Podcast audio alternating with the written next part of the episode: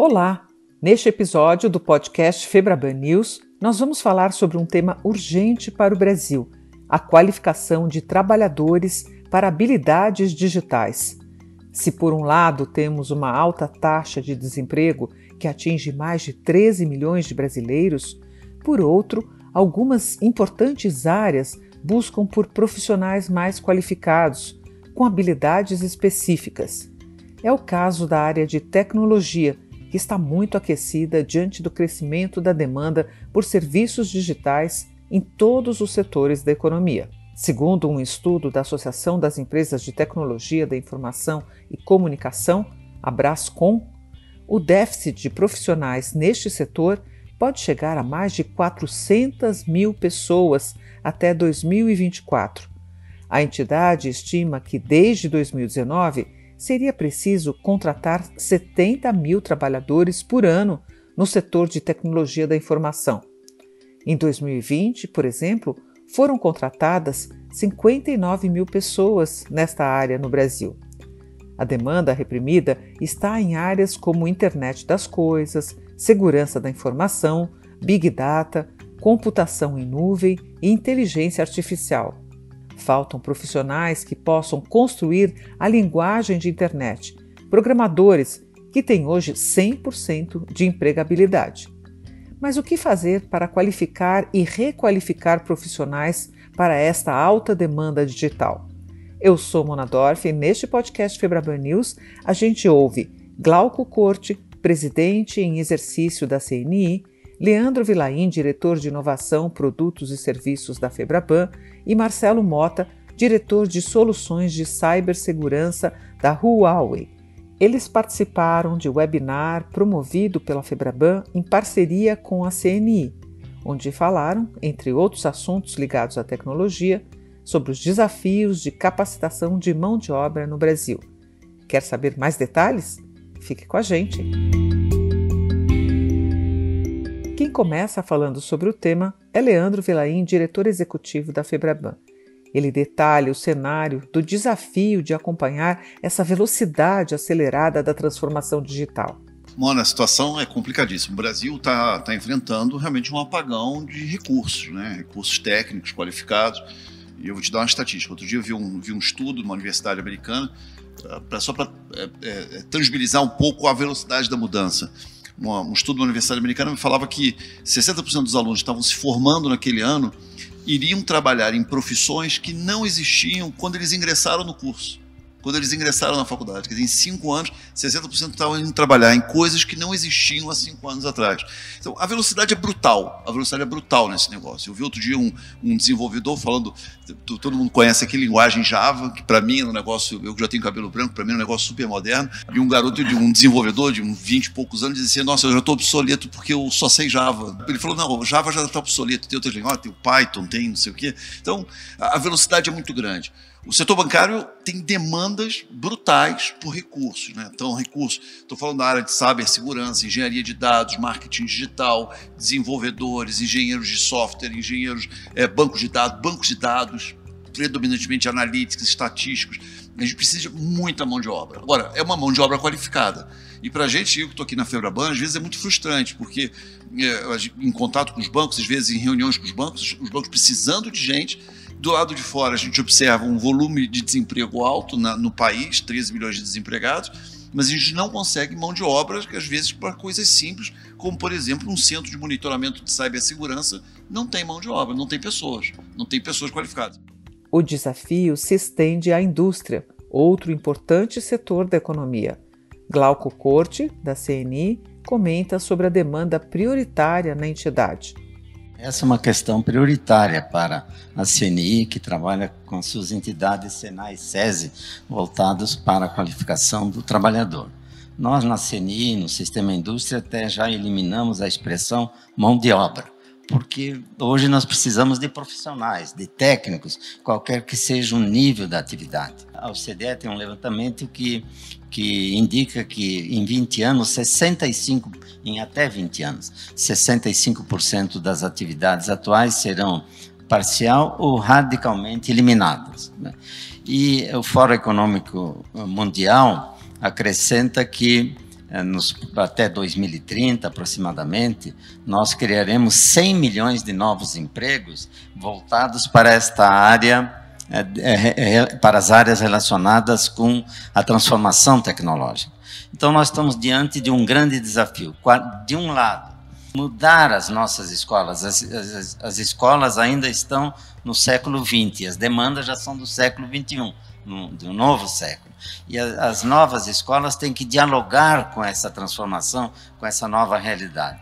Que temos um duplo desafio. Primeiro, é, qualificar, né, preparar os jovens que estão uh, que estão nas escolas atualmente e da, de outra forma, de outro lado, requalificar os trabalhadores que já estão empregados. Né? E, e, a educação é a palavra-chave para isso. A educação, no entendimento da CNI, eh, e o presidente Robson tem assim insistido muito nisso, é a chave que vai abrir a porta para o futuro. Nós temos que trabalhar é, insistentemente, né? teimosamente, eu diria, para mudar o padrão escolar, a qualidade do ensino para os jovens, requalificando os trabalhadores atuais, investirmos pesadamente o que o Senai, sobretudo, tem feito no país. O Senai está, juntamente com o SESI, estão preparados para essa a nova educação, a educação do século XXI. O país tem milhões de desempregados e tem milhões de vagas que não estão sendo preenchidas pela falta de qualificação, de, de, requisitos que atendam às necessidades da empresa. Eu me lembro de uma frase, há muitos anos atrás, da Gabriela Mistral, que dizia o seguinte: Antes a gente estudava para ter uma, um emprego a vida toda. Hoje nós estudamos a vida toda para ter um emprego. O Marcelo Mota, da Huawei, traz um exemplo prático de como a falta de profissionais pode afetar um projeto tão importante como o 5G. Nós tivemos com a Claro, no interior de Goiás, na cidade de Rio Verde, levando o 5G para uma fazenda ali, né? Então levamos conectividade e o maior problema que nós enfrentamos ali foi justamente é, mão de obra qualificada para processar essa, as imagens que vinham dos campos, né, por meio de, de drones que nós ali colocamos, então, faltou mão de obra para justamente analisar as imagens, extrair das imagens né, é, os pontos é, em que era necessário você é, usar agrotóxicos, né? E olha, a gente está em Goiânia e, na verdade, a gente foi encontrando profissionais lá do Tocantins para nos ajudar com esse tipo de é, processamento. Uma das áreas com maior carência de profissionais é a segurança da informação. Para isso, como destaca Leandro, a Febraban investiu num laboratório neste setor e um dos focos é justamente treinar pessoas. A Febraban iniciou um processo aqui também é, no ano passado, especificamente na área de cyber. Nós lançamos um laboratório de cibersegurança. Tem alguns, a, a gente tem alguns objetivos, temos algumas ambições, mas dessas ambições, a principal e a que a gente está mais é, colocando foco é treinamento de pessoas, treinamento de, é, de recursos especificamente para a área de cyber e alguns, alguns, com algumas coisas derivadas aí de, sabe, de infraestrutura, etc, etc. Mas o problema de falta de recursos no Brasil, acho que o Brasil já está enfrentando esse problema nesse momento. Também neste tema, Glauco Corte destaca algumas iniciativas da CNI a fim de formar profissionais em cibersegurança. O Senai também tem atuado muito nessa área. Hoje ele tem cinco academias de segurança cibernética ah, em Brasília, Fortaleza, Vitória, Londrina e Porto Alegre. Né? Nesses, nessas unidades, os equipamentos e os sistemas formam um ambiente seguro né? é, para a realização de competições cibernéticas, palestras, consultorias, enfim, cursos. É, para dar um exemplo, no mês passado, o Senai, junto com, com a Cisco e o SCOM, apoiaram o Ministério da Defesa no maior uh, exercício, de, exercício de segurança cibernética no hemisfério sul. Estou uh, uh, mencionando isso para deixar claro que o Senai tem também condições de ajudar, sobretudo o setor industrial, nessa questão grave, né, que, é, que são os ataques cibernéticos.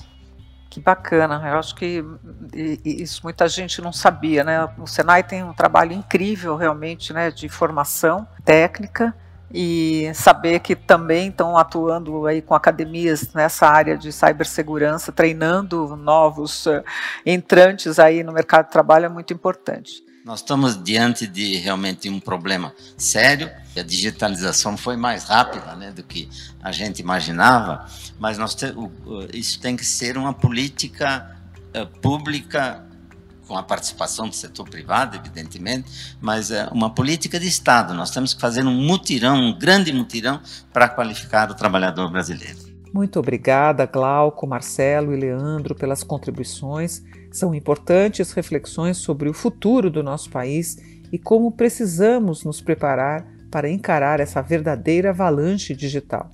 E como citou o Leandro, não sofrermos um apagão. O país precisa qualificar seus profissionais e dar novas ferramentas e oportunidades de colocação e trabalho na era digital. Lembro que esses destaques que você ouviu aqui são parte de um webinar promovido pela Febraban em parceria com a CNI. O debate trouxe também outros importantes temas, como os desafios da implementação do 5G e a segurança da informação. Você pode procurar aqui o outro podcast sobre isso. A íntegra do webinar também está disponível no canal da Febraban no YouTube e também na plataforma Numes. Vale a pena assistir. Agradeço a sua companhia em mais esse episódio do podcast Febraban News com novidades e tendências que fazem parte do nosso dia a dia. Até a próxima!